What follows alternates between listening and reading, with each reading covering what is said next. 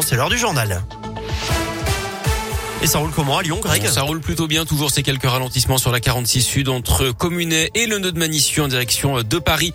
À la une, la situation sanitaire qui continue d'empirer en France avec 47 000 nouveaux cas ces dernières 24 heures et un taux d'incidence qui dépasse désormais les 300 cas pour 100 000 habitants en moyenne en France. C'est pire, hein. dans le Rhône avec 444 cas pour 100 000 habitants, 404 cas dans la Loire, 378 dans l'Ain, 369 en Isère, 345 en Saône-et-Loire.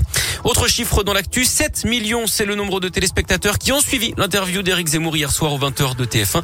Un entretien assez tendu avec Gilles Boulot, qualifié de procureur par le candidat d'extrême droite. La vidéo diffusée sur YouTube quelques heures plus tôt par le polémiste pour annoncer sa candidature à la présidentielle a elle été vue plus de 2 millions de fois. Mais un musicien lyonnais, Woodkid, et plusieurs médias lui réclament des droits. Il aurait utilisé des musiques et des images sans demander d'autorisation, ce qui est illégal. Pendant ce temps-là, les choses sérieuses commencent ce mercredi pour les Républicains. Après le dernier débat hier entre les cinq candidats, c'est le début aujourd'hui du vote électronique pour désigner celui qui briguera un poste à l'Elysée. Scrutin à deux tours. On connaîtra le candidat du parti samedi à 14h30. Match entre Michel Barnier, Xavier Bertrand, Eric Ciotti, Philippe Juvin et Valérie Pécresse. Le loup est de retour dans la région. Plusieurs prédateurs ont été aperçus dans les rues de Modane en Savoie samedi dernier. Les images ont été tournées par des jeunes avec leur smartphone depuis leur salon. D'après plusieurs médias, on les voit déambuler sur la route au milieu des habitations. On vous a mis la vidéo hein, sur radioscoop.com. Le loup qui s'était déjà invité dans les parages. La mairie de Modane avait d'ailleurs donné des conseils à la population. Il avait arraché l'oreille d'un piéton lors d'une bagarre à Saint-Etienne en mai 2019. Un cycliste de 26 ans jugé cette semaine a été relaxé au titre de la légitime défense d'après le progrès.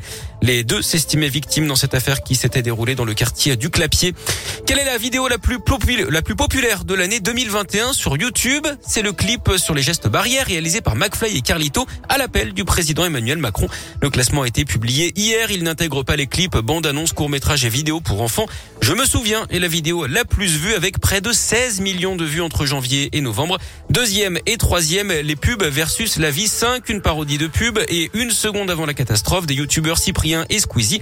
Côté musique, les rappeurs cartonnent. Hein. Le clip La Kiffance de Naps s'impose en tête du classement, suivi par Vroom Vroom de Moaka et Petrouchka de Sosomanes. De la Ligue 1 ce soir en foot, 16e journée, l'OL reçoit Reims à 21h, match sans supporter à cause du huis clos après les incidents contre Marseille il y a 10 jours. Il y a également du basket féminin avec de l'Eurocoupe. L'Asvel reçoit Liège à 20h.